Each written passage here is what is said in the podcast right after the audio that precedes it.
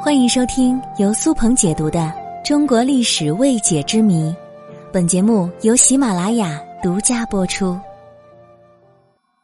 在中国，说起“公主”一词，大家第一时间想到的都是皇帝的女儿，是身份地位的象征。但是，我们看到的很多清宫剧里出现的最多的是格格，好像没有听到“公主”这一称呼。难道清朝对公主的称呼变成了格格吗？其实并非如此。公主一词最早起源于西周，距今已经几千年了。在古时候，公主是用来称呼皇帝的女儿。根据史书上描述，以前天子嫁女儿是叫爵位为公的诸侯来主持这个婚礼的，被简称为公主。后来就用来代指皇帝的女儿。然后随着社会的发展，公主也有了很多级别。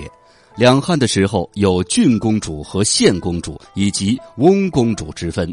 唐宋的时候又有了在公主之前加上前缀的习惯，用来表示对某位公主的喜爱或者奖赏。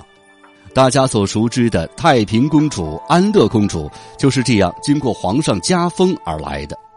不过，在清朝的时候，对于皇帝的女儿却出现了两种称呼，第一种称之为公主，第二种称之为格格。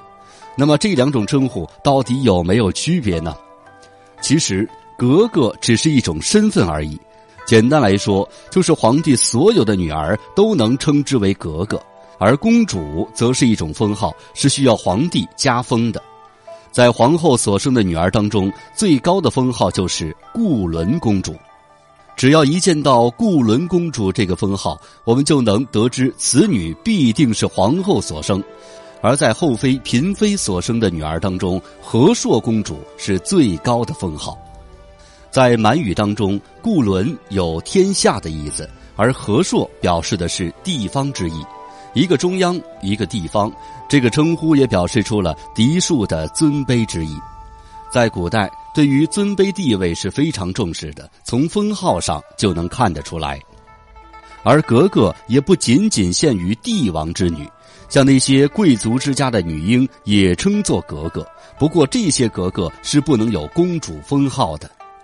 其实，在清朝建立之初，还分为满人格格和汉人格格。